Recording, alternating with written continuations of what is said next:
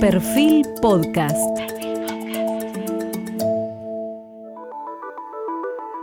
Periodismo puro. Jorge Fontevecchia en entrevista con el físico francés Serge Haroche. Bienvenidos, estamos hoy con el doctor en ciencias y ganador del Premio Nobel de Física del año 2012 por crear métodos experimentales innovadores que permiten medir y manipular sistemas cuánticos individuales, me refiero a Sergei Harkove. desde la década del 80 ha diseñado ingeniosos experimentos para estudiar los fenómenos cuánticos, eh, cuánto interactúa la materia con la luz, por ejemplo. Ha sido capaz de captar fotones utilizando otro tipo de trampas, por ejemplo, dos espejos entre los ejes que pueden rebotar. Este dispositivo le permitió a Harkove estudiar los fotones pasando átomos a través de una trampa. Él nació en Casablanca, en Marruecos, en el año 1944. Se graduó en la Escuela Normal Superior y recibió su doctorado en la Universidad París 6 en 1971. Después de una estancia postdoctoral en la Universidad de Stanford, en Estados Unidos, se convirtió en profesor titular de la universidad en la que se había recibido, cargo que ocupó hasta el año 2001, durante 40 años, cuando fue nombrado profesor del Collège de France, la cátedra de física cuántica. Ha sido además profesor en la Universidad de Yale entre 1984 y 1993, miembro del Instituto de Universitario Francés, presidente del Departamento de Física. En septiembre del año 2012 fue nombrado administrador del Colegio de Francia, sería equivalente a lo que aquí sería el presidente o rector de la Universidad de Buenos Aires, cargo que ocupó hasta septiembre del 2015. Desde entonces es profesor emérito del Collège de France. Su investigación ha tenido lugar principal en el laboratorio Kassler-Bossel y sus principales actividades de investigación han sido la óptica cuántica y la ciencia de la información cuántica. Ha realizado innumerables aportes a la ciencia, por ejemplo, el Cavity Quantum Electrodynamic, el dominio de la óptica cuántica, que estudia el comportamiento de los átomos que interactúan fuertemente con el campo confinado en una eh, cavidad de alto Q, que él nos va a explicar y nos va a desanar sobre todos estos temas que nos parecen altamente complejos eh, y casi incomprensibles. Ha recibido muchos premios además del Premio Nobel de la, de la Física de 2012. Cuando comenzamos con el profesor, además de dándole la bienvenida, eh, preguntándole primero por una evaluación sobre la ciencia latinoamericana. Él estuvo en una reunión que se hizo en la Organización de Estados Iberoamericanos de Educación y Ciencia de la Cultura, junto con ministerios de Ciencia y Tecnología e Innovación de la Nación, y queremos preguntarle cuál es su visión que tuvo sobre la ciencia, el estado de la ciencia en Latinoamérica. Sí, de hecho he estado muchas veces en América del Sur. He visitado además de Argentina muchas veces Brasil, también Colombia y Chile. Uh, Entonces tengo algunas ideas sobre lo que está pasando y sobre los problemas que uh, enfrenta la ciencia y la educación en América del Sur. Uh, Por eso creo que me invitaron a esta reunión en octubre. Pero comparando el estado de la ciencia en Latinoamérica con la de Europa, ¿cómo la encuentra? Ha habido varios periodos enfocados. En Argentina y en Brasil ha habido un tiempo a principios del año 2000 hasta 2010 en el que hubo una mejora de la financiación de la ciencia. Luego, por la crisis económica y también por la situación política, Especialmente en Brasil, el presupuesto para ciencia se ha reducido. Uh, Mis uh, colegas en estos países tienen problemas con esto de la ciencia básica. Este es también el caso de Colombia.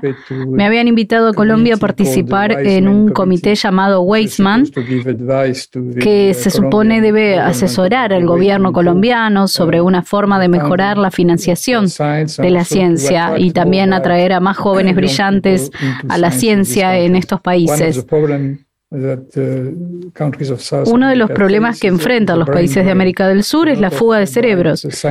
Muchos científicos brillantes se van al extranjero porque encuentran mejores condiciones para continuar con su investigación.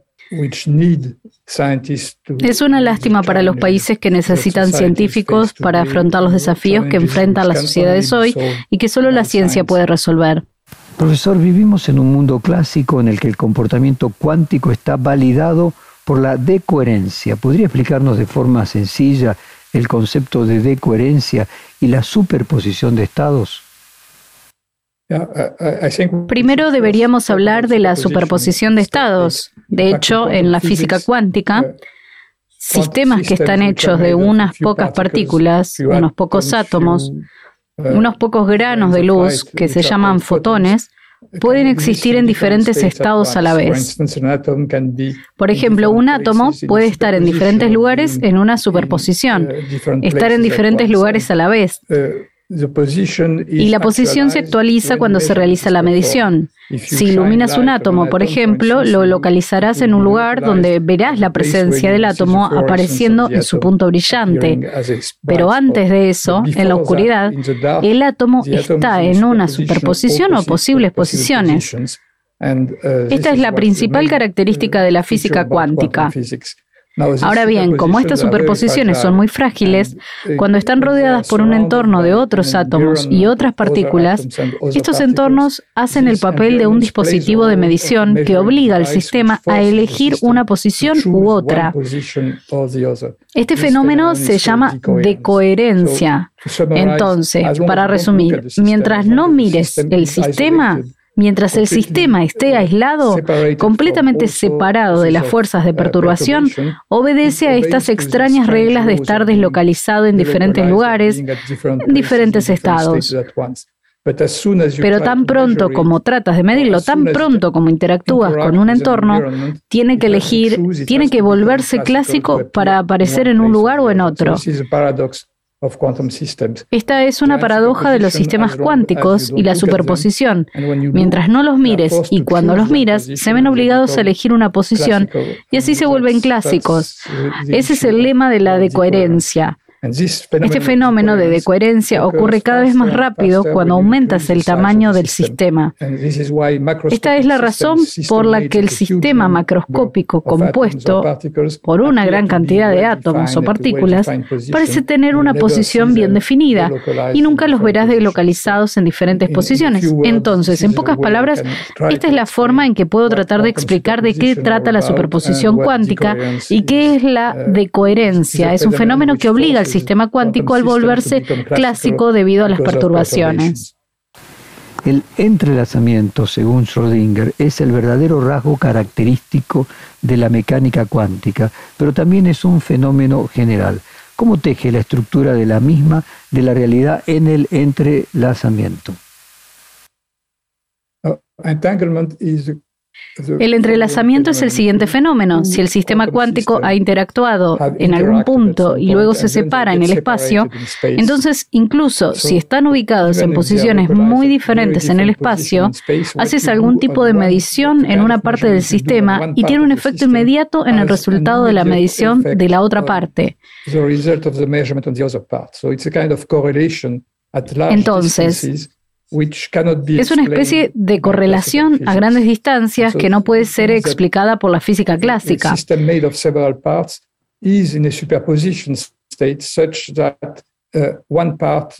Eso significa que un sistema hecho de varias partes está en un estado de superposición tal que la medición en una parte influye en la otra. De esto se trata el entrelazamiento y es una consecuencia directa del principio de superposición. Es muy extraño porque la física cuántica tiene un elemento de aleatoriedad. Cuando uno hace mediciones en el sistema, solo puede predecir la probabilidad del resultado. Incluso si este fenómeno es aleatorio, esta aleatoriedad en dos puntos diferentes, en diferentes lugares que pueden estar separados por largas distancias, esta aleatoriedad se dará eco más tarde. Es como si estuvieras tirando dados en dos regiones diferentes y los dados cayeran siempre en la misma cara, a pesar de que están separados por una distancia larga. Entonces, el entrelazamiento también está relacionado con lo que se llama no localidad. El hecho de que la física del sistema cuántico es un fenómeno no local que no se puede describir localmente sin tener en cuenta lo que sucede en otros lugares del universo donde se localiza la otra parte del sistema. ¿Hay una manera de evitar la multiplicación infinita de mundos y de copias de nosotros mismos, según afirma la teoría de los universos paralelos? Los universos paralelos no son una teoría. Es la interpretación de la física cuántica que no hay forma de probar mediante experimentos. De hecho, este método admite supuestos de interpretación. Consiste que, de hecho, cuando realiza una medición en física cuántica y encuentra un resultado aleatorio, allí hay universos paralelos. Esos son resultados que se obtienen y todos estos resultados progresan en el universo, no tienen ninguna conexión entre sí. Pero este es un modelo que no se puede probar porque no hay acceso a los otros universos. Estas son interpretaciones que no requieren esta interpretación del multiuniverso. Pienso que la versión del multiverso es algo que atrae la atención del público en general porque abre una especie de perspectivas de ciencia ficción, pero no hay manera de demostrarlo. A muchos físicos, muchos científicos, yo mismo, no nos gusta esta interpretación porque no hay forma de probarla y verificarla. Así que no es una teoría científica, es solo una interpretación de hechos que pueden explicarse de otra manera. Profesor, ¿qué es la comunicación cuántica? Es una comunicación que se realiza utilizando partículas cuánticas como portadoras de información, por ejemplo, fotones o átomos. Hablamos de comunicación cuántica en el contexto de la criptografía, uh, el intercambio de claves de codificación de bits de información que no se pueden espiar, que un espía no puede observar sin dejar un rastro, el cual podría permitir evitar cualquier interferencia en el sistema de comunicación. La idea es que si quieres comunicarte en secreto entre dos partes, una forma de hacerlo es escribir el texto de forma digital mediante una sucesión de ceros y unos y luego codificar este texto agregando al cero de uno de los mensajes una llave aleatoria, una sucesión aleatoria de bits de ceros y unos. Esto se hace en todas las formas clásicas de codificar y decodificar mensajes. Esto funciona si las dos partes tienen una copia de este mensaje aleatorio. Entonces, si una de las partes está usando una clave aleatoria para hacer que el mensaje sea completamente codificado y que alguien que no tiene la clave no lo entienda, luego envía el mensaje en el enlace de comunicación pública que cualquiera puede detectar, pero solo la parte que tiene la clave aleatoria y solo la parte que tiene la clave del otro lado del intercambio podrá usarla para sustraer la sucesión aleatoria de números y encontrar el mensaje nuevamente. Así es como funciona la comunicación clásica. Ahora, la belleza de la física cuántica es que hay una manera de compartir esta clave aleatoria y seguramente de que nadie pueda leerla. Y esta forma de hacerlo es precisamente el entrelazamiento. Si envías partículas entrelazadas, darán resultados aleatorios cuando las midas. Y esta aleatoriedad sería la misma para ambos lados, para las dos partes. Entonces, compartirían una clave aleatoria y nadie podría interceptar el mensaje, porque si alguien estuviera tratando de interceptar el mensaje mientras los sistemas cuánticos viajan de un punto a otro, destruirá el entrelazamiento y esa destrucción podría ser detectada por las partes y simplemente dejarán de intercambiar su mensaje. the exchange of, of, of codes between Entonces, la comunicación cuántica usa este principio de superposición y entrelazamiento para asegurar los intercambios de códigos entre dos partes y asegurarse de que nadie pueda leer el mensaje que envía uno al otro. Esto ahora se pone en práctica enviando fotones en fibras uh, ópticas y enlaces entre diferentes lugares donde puedes intercambiar información de esta manera y asegurarte de que nadie pueda interceptar el mensaje, incluso si tenía un acceso a la fibra.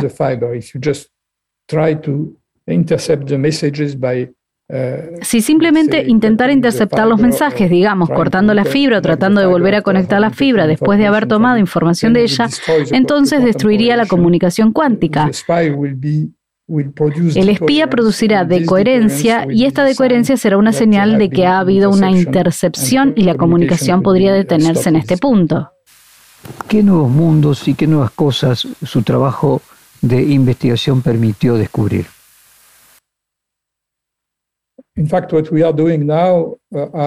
De hecho, lo que estamos haciendo ahora son experimentos con los que soñaron los padres fundadores de la física cuántica hace aproximadamente un siglo.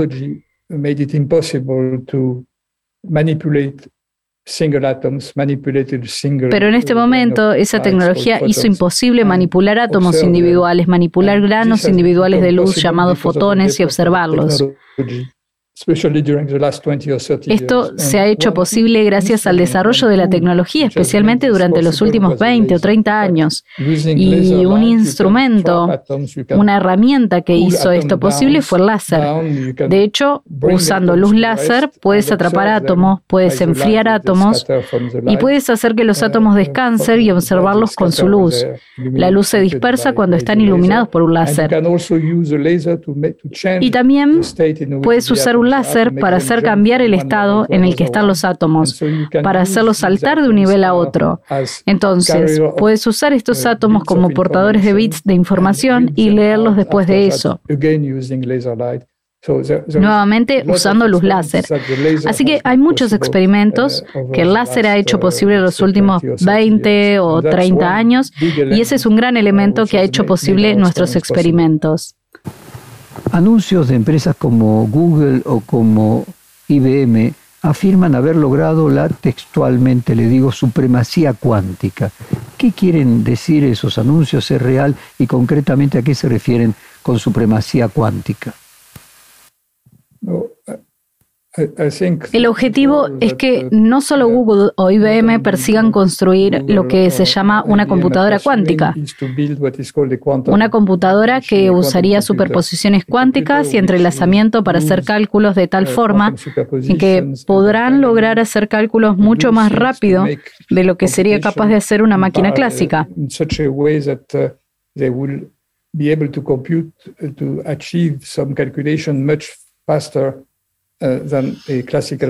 Para eso deberíamos poder preparar sistemas en bits cuánticos, es decir, bits de información en superposición de estados sin ser perturbados por la decoherencia.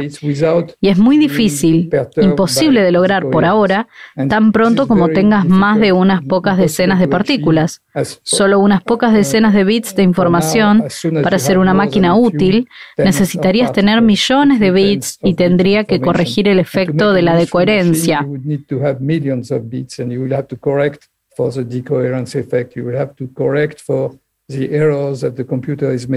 Tendría que corregir los errores que está cometiendo la computadora porque los bits están perturbados por el entorno.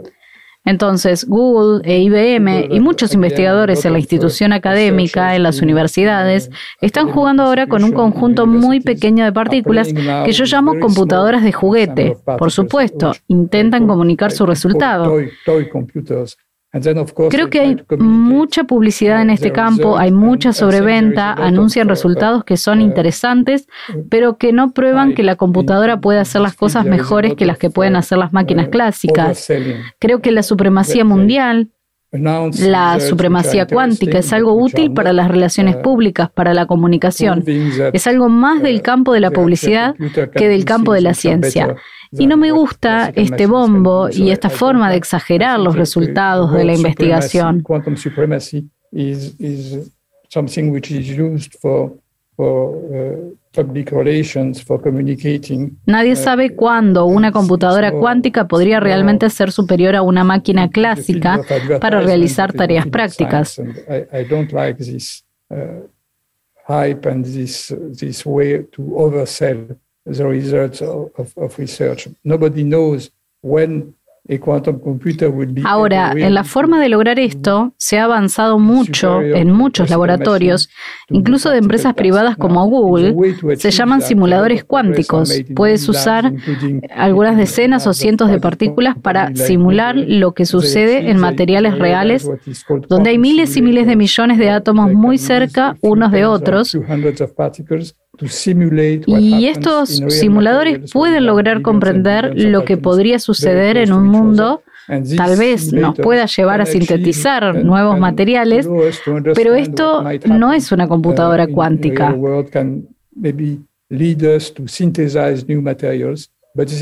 Es otra cosa que es útil para la investigación, pero que no es lo que la gente sueña ahora.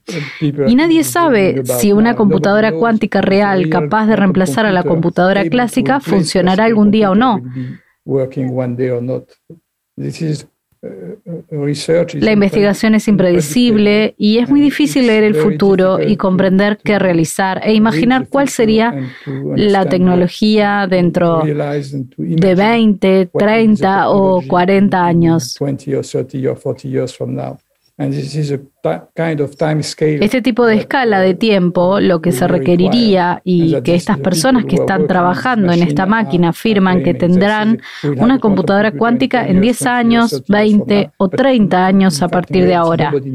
Pero de hecho en realidad nadie lo sabe porque hay mucha ciencia básica que se necesita hacer para resolver los problemas que enfrenta la computadora cuántica. Se habla desde hace un tiempo de la segunda revolución cuántica.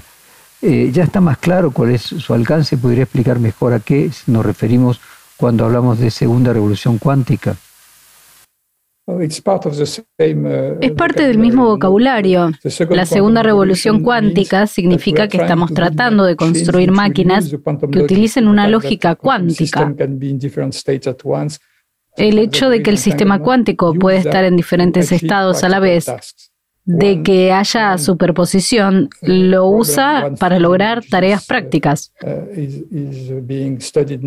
Un problema, un campo en el que esto se está estudiando ahora es por supuesto la computadora cuántica, pero hay otras direcciones. Hay un campo llamado metrología cuántica, que es un dominio en el que se intenta usar la fragilidad del sistema cuántico para convertirlo en una sonda muy sensible para medir de mejor manera que antes el campo magnético eléctrico o para medir mm, campos gravitatorios, para construir los gravitómetros o giroscopios que midan rotaciones muy pequeñas usando los conceptos cuánticos, usando la superposición cuántica.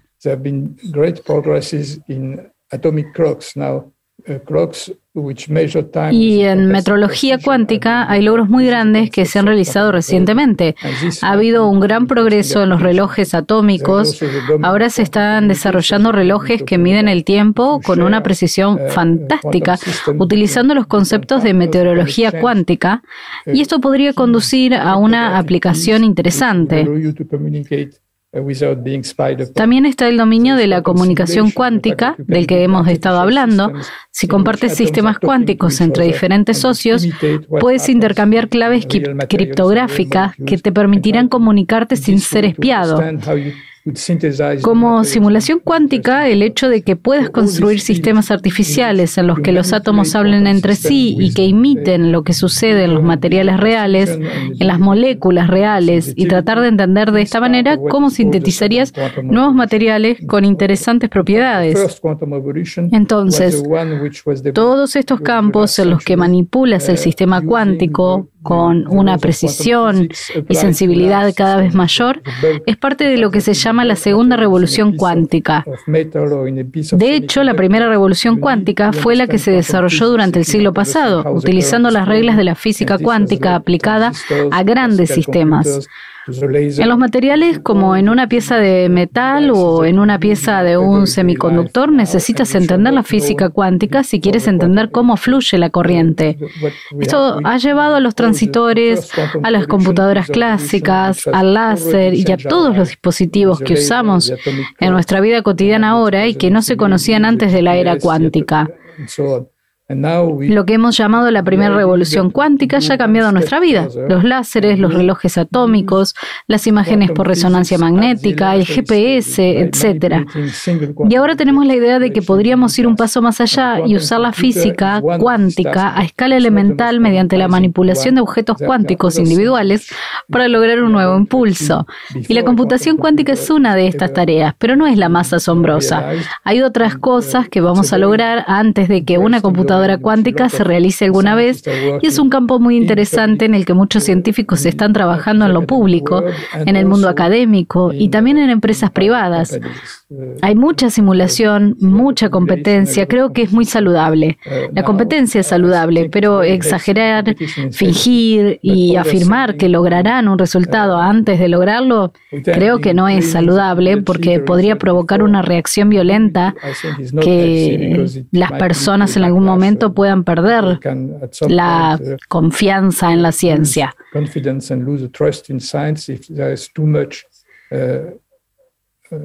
Si hay demasiado bombo y exageración sobre la física, la física es lo suficientemente interesante como para no necesitar exagerar sobre ella. En su libro La luz revelada, usted dice, y le leo textualmente, nuestra sociedad tiene más necesidad que nunca de ciencia. ¿Por qué hoy más que nunca, profesor? Porque nos enfrentamos a grandes retos que solo atañen a la ciencia. Todo el mundo sabe ahora sobre el cambio climático, sobre la necesidad de no depender de las emisiones de dióxido de carbono que emiten las fuentes de energía, que se necesita tener energía limpia, energía renovable. Y para que eso suceda es necesario investigar mucho. Investigar las células fotovoltaicas, investigar las bacterias para almacenar energía, investigación sobre el hidrógeno para reemplazar la debilidad del combustible que ahora se usa para el transporte. Necesitaríamos tener una energía nuclear más limpia. Todo esto requiere mucha ciencia, mucha investigación y esto es solo para resolver este tipo de problemas. Uh, También tenemos problemas que hemos visto con la crisis de COVID que debemos poder enfrentar en el futuro, nuevas pandemias, para poder desarrollar nuevas vacunas muy rápido. Esto también es ciencia y también necesitamos ciencia en la agricultura para producir más alimentos. Para una población en aumento tenemos muchos desafíos en muchos dominios que requieren mucha ciencia. Aquí tengo una pregunta larga que le voy a pedir que nos tenga un poquito de paciencia para mezclar filosofía con, con física. La física cuántica es una teoría que cuestiona la propia noción de realidad, de saber, de conocer, que se puede comparar con la definición de realidad que Platón, en El Sofista, llega a poner en boca de uno de los personajes, con una famosa definición completamente relacional de la realidad. Mm, dice, le hace decir Platón a uno de sus protagonistas. Digo pues que sólo existe realmente lo que por naturaleza puede actuar sobre otra cosa o sufrir la más mínima acción por parte de otro, por insignificante que sea, incluso si sólo sucede una vez. Propongo, por tanto, esta definición del ser. No es más que la capacidad de actuar. Y le pregunto si comparte la filosofía con la mecánica cuántica, la idea de que son las relaciones y las interacciones las que tejen el mundo más que los objetos, como también decía eh, Nayarjuna, que cada perspectiva existe solo en la dependencia de otro y nunca en una realidad última. Esto es de la filosofía oriental. No soy filósofo y creo que tu pregunta se relaciona con lo que defines como la realidad. La única forma en que puedo pensar sobre la realidad está relacionada con la observación. Uh, Observas fenómenos y lo que llaman realidad es el hecho de que diferentes observadores estén de acuerdo sobre lo que ven.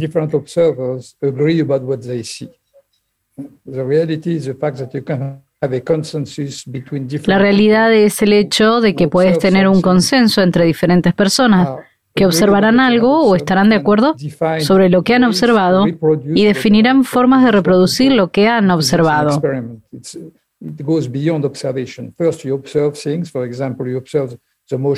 Esto es lo que llamamos en física experimentación, va más allá de la observación. Primero observas las cosas, por ejemplo, observas el movimiento de las estrellas en el cielo, el movimiento de los planetas.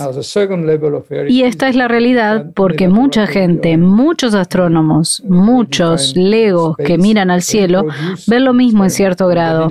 Pero lo que están viendo ahora es un segundo nivel de realidad es el hecho de que puedes, en un laboratorio o en un espacio bien definido, reproducir un experimento.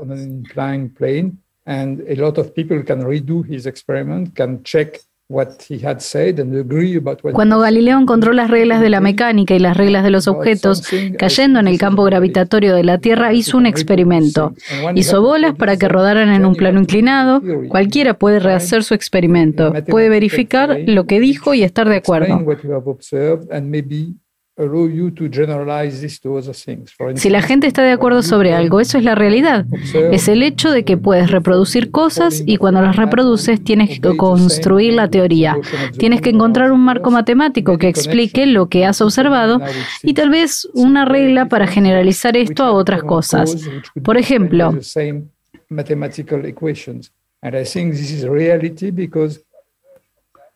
cuando Newton observó que la caída de una manzana obedecía a las mismas reglas que el movimiento de la Luna alrededor de la Tierra, hizo una conexión entre dos fenómenos que parecían muy diferentes, pero que tenían una causa común que podía explicarse mediante las mismas evaluaciones matemáticas. Esta es la realidad porque las leyes que han surgido de eso nos han permitido construir nuevas máquinas útiles que se construyeron durante el siglo XVIII, las máquinas mecánicas. Luego los motores, las máquinas de vapor que se inventó en el siglo XVIII y las máquinas eléctricas que se construyeron en el siglo XIX fueron útiles para la humanidad, en orden de muchas cosas, para viajar de un punto a otro mucho más rápido que con caballos o carruajes. Y ahora, la revolución cuántica ha llevado a la construcción de dispositivos como el láser o como teléfonos celulares que usamos todos los días para comunicarnos entre nosotros. Esto es real porque sucede y es útil. La realidad es el hecho de que puedes hacer cosas y tienes una forma de actuar en el mundo que es lo que todos pueden estar de acuerdo.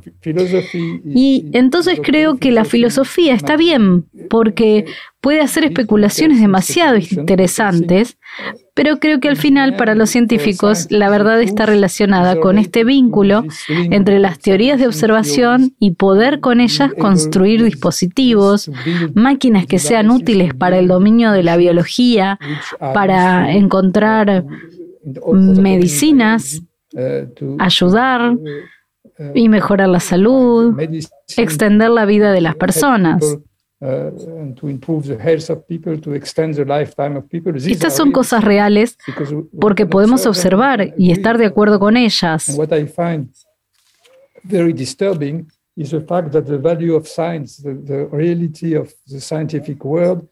Lo que encuentro muy preocupante es el hecho de que el valor de la ciencia, la realidad del mundo científico, esté siendo cuestionada por personas que no utilizan el pensamiento racional. Por ejemplo, la gente estaba en contra de la vacunación durante la crisis del COVID.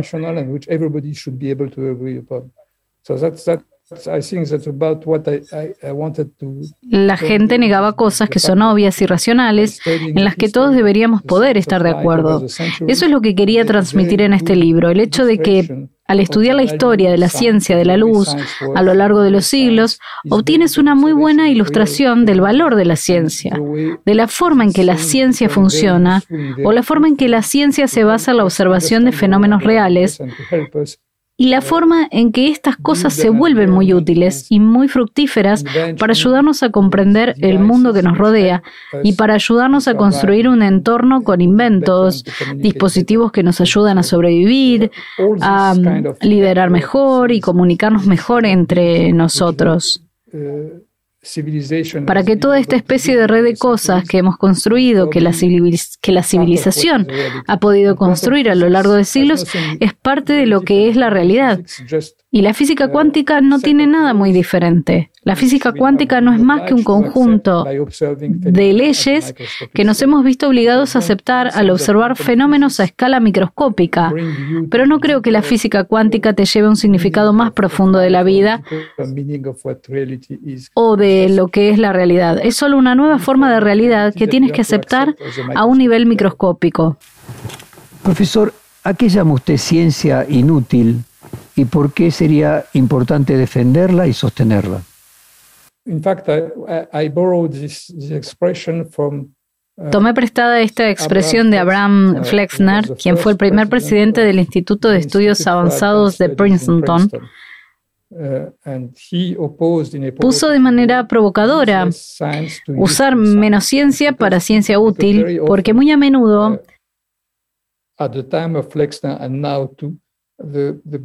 los políticos que tienen que dar dinero para las academias y para la ciencia dan preferencia a las ciencias aplicadas porque ven que la ciencia aplicada está construyendo nuevos dispositivos.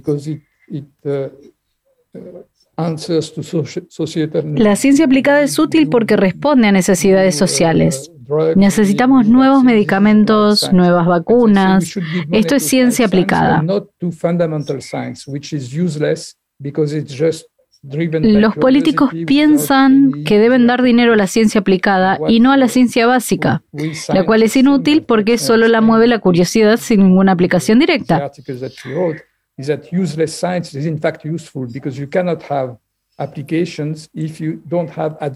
Lo que, pensamos los, lo que pensamos los científicos, y lo explicó Flexner en los artículos que escribió, es que la ciencia inútil es de hecho útil, porque no puedes tener aplicaciones si no tienes la base, el trasfondo, la ciencia fundamental que te da las leyes, lo que te permitirá construir nuevas máquinas. Toda la revolución cuántica se trata de eso. Nadie inventó el teléfono celular, por ejemplo. Nadie dijo que necesitamos comunicarnos instantáneamente a través del mundo o el Zoom que estamos usando aquí. No se ha inventado porque alguna persona ha dicho que algún día necesitaríamos un Zoom.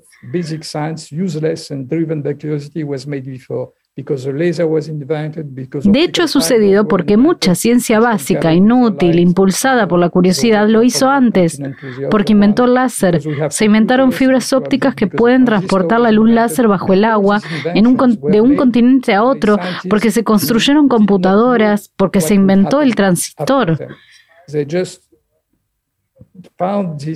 Todos estos inventos fueron hechos por científicos que no sabían qué pasaría después de ellos. Solo descubrieron esto porque fueron impulsados por la curiosidad. Querían entender cómo funciona el mundo. Y eso es inútil en un nivel porque la aplicación llegará mucho más tarde y de una forma que no es predecible. Eso es lo que todos los científicos llamamos en una forma provocativa ciencia inútil.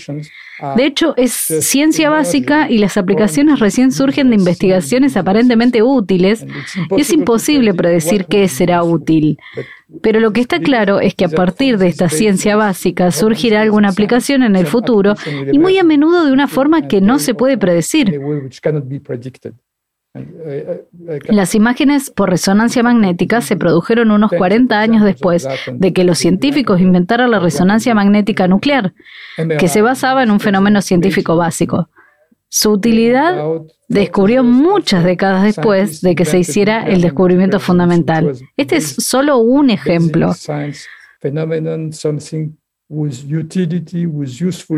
Por supuesto, la importancia de la resonancia magnética. Ahora tenemos una manera de entender lo que sucede en nuestro cerebro. Se puede hacer diagnósticos médicos y así sucesivamente. Of course, the importance of MRI does not need to be emphasized.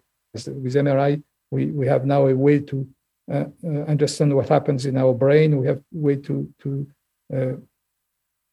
make diagnosis, medical diagnosis and so on. But this is based Pero esto se basa en cosas de ciencia inútil, que al principio se consideraba inútil. Usted dijo que la ciencia está bajo ataque ahora mismo. ¿Por qué? Uh, Eso está claro, lo hemos visto durante la pandemia. Mucha gente pensaba que los científicos estaban conspirando contra su libertad porque les decían que deberían vacunarse. Mucha gente no creía en el cambio climático. Dijo que los científicos de hecho estaban inventando porque querían controlar a la sociedad.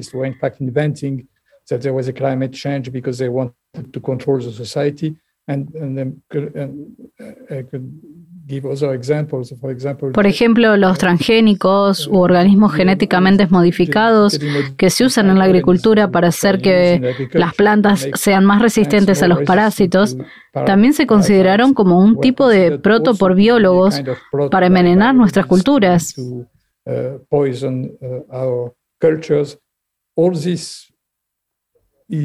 Es, por supuesto, un ataque contra la ciencia, porque utilizan la duda, el hecho de que podemos dudar de las cosas de una manera perversa.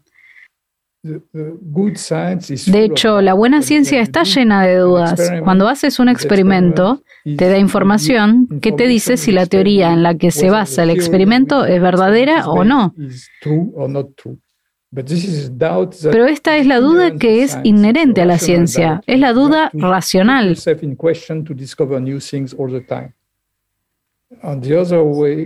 Hay que ponerse en cuestión uno mismo para descubrir cosas nuevas todo el tiempo. Por otro lado, las personas que niegan la ciencia dicen que podemos dudar de todo. Una teoría científica es tan buena como cualquier opinión que puedan tener. Todo está al mismo nivel. Este tipo de duda es muy perversa y va en contra de la ciencia.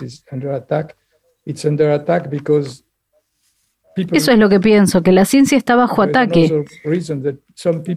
Hay otra razón por la que algunas personas pueden sentirse amenazadas por la ciencia, porque mm, ha habido una mala aplicación. La ciencia se ha utilizado para construir la bomba nuclear.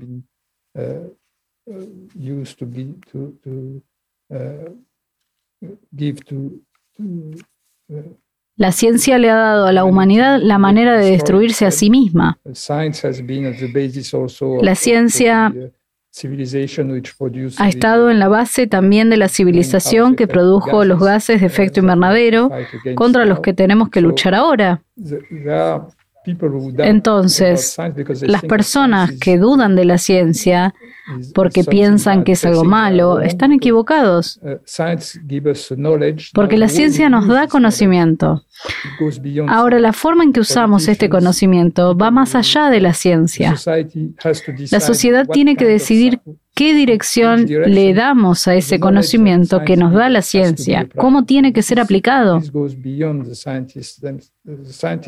Esto va más allá de los científicos. Los científicos no dicen cuál es la realidad, cuáles son las posibilidades. Entonces, usar esta posibilidad o no usarla es responsabilidad de los líderes de los países, de los políticos, del ciudadano que vota. Pero tienen que votar sabiendo cuáles son los problemas. Tienen que votar sabiendo lo que la ciencia les está diciendo. El cambio climático y cómo contrarrestar sus efectos son cuestiones tanto políticas como científicas. ¿Existe un real diálogo entre científicos y políticos? ¿Y cuál sería el papel que tendría que cumplir la política para impulsar el desarrollo científico? Espero que haya un diálogo y por supuesto que lo hay porque vemos estas reuniones anuales que se dan en diferentes lugares en las que están discutiendo los políticos los informes que les dan los científicos para que los científicos jueguen un doble papel. Los científicos primero tienen que observar el cambio climático para describirlo, haciendo mediciones en todo el mundo y también tienen que proponer soluciones. Ellos hacen escenarios que se basan en la observación y nos dicen que si seguimos haciendo lo que estamos haciendo hoy, la temperatura subiría tantos grados. E intentan encontrar las consecuencias de este aumento. ¿Qué pasará si esta temperatura aumenta de esta manera?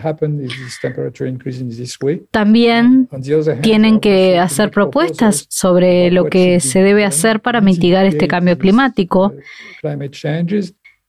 y posibilitar la sustitución de los residuos por energías renovables.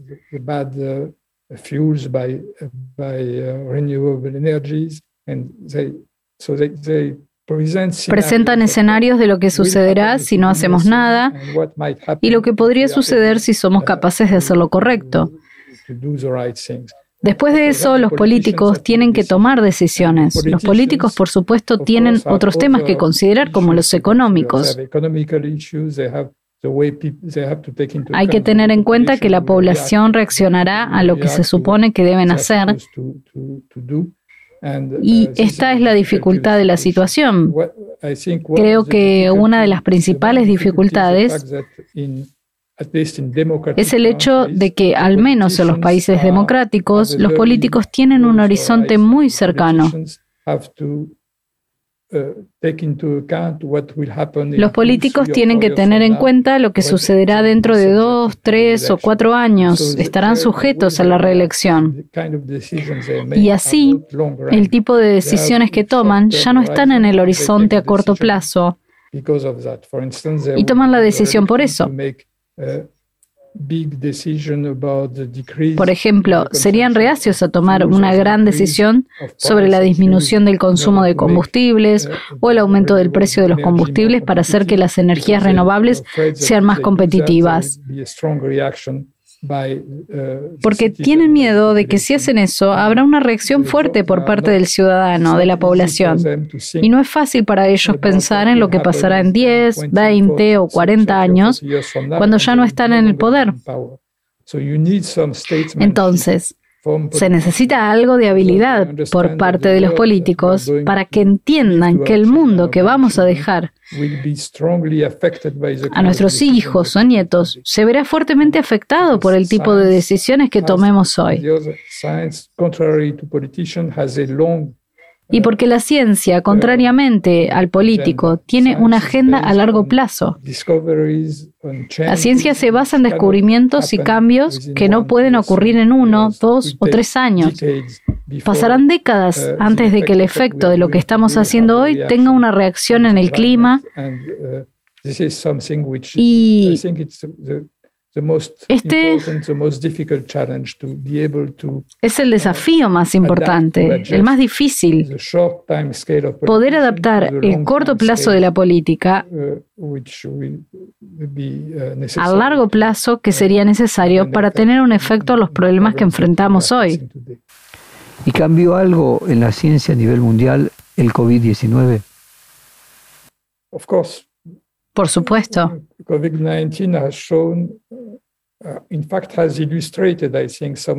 El COVID-19, de hecho, ilustra algunos de los problemas que hemos estado discutiendo. Uh,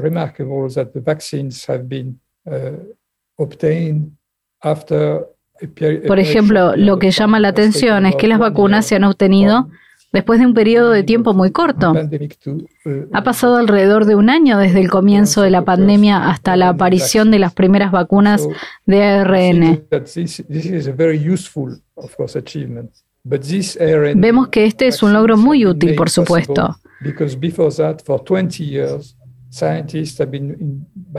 Pero esta área de las vacunas ha sido posible porque antes de eso, durante 20 años, los científicos en biología y en medicina han estado trabajando en un ARN o investigando.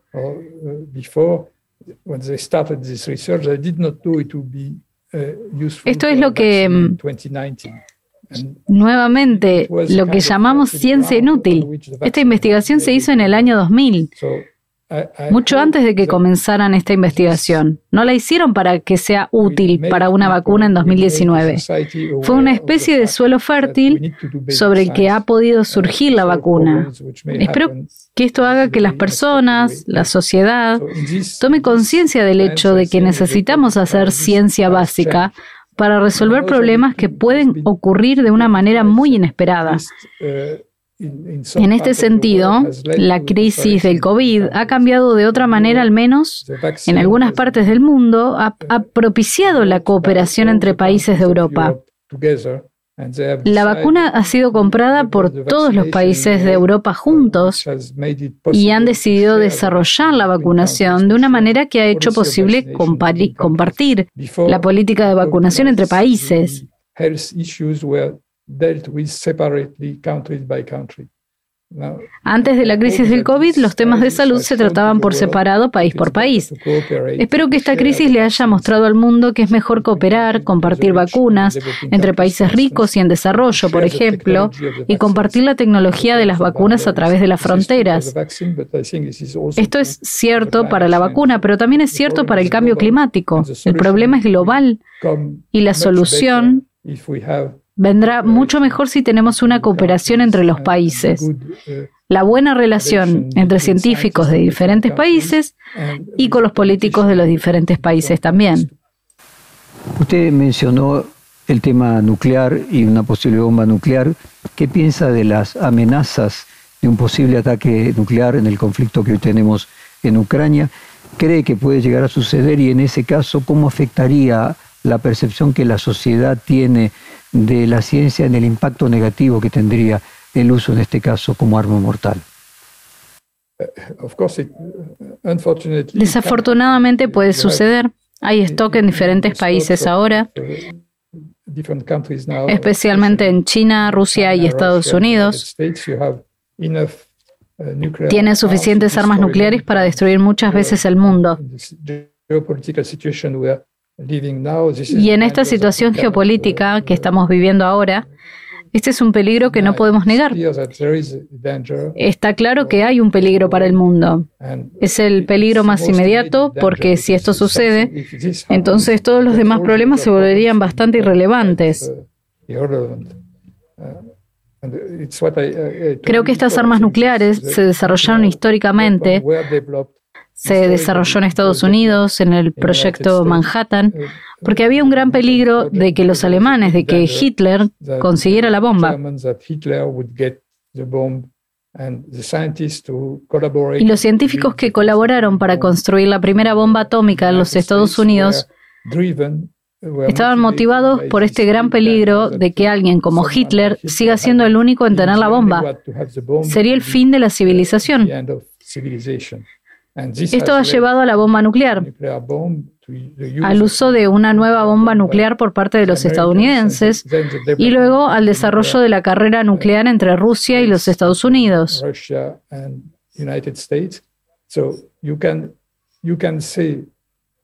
Por supuesto, esto fue un mal desarrollo, fue un efecto negativo de la ciencia. Pero históricamente también puedes entender que en el momento en que se decidió la bomba, era un problema. Era muy difícil porque había peligro de que algo muy malo pudiera pasar si la bomba no se desarrollaba por los americanos.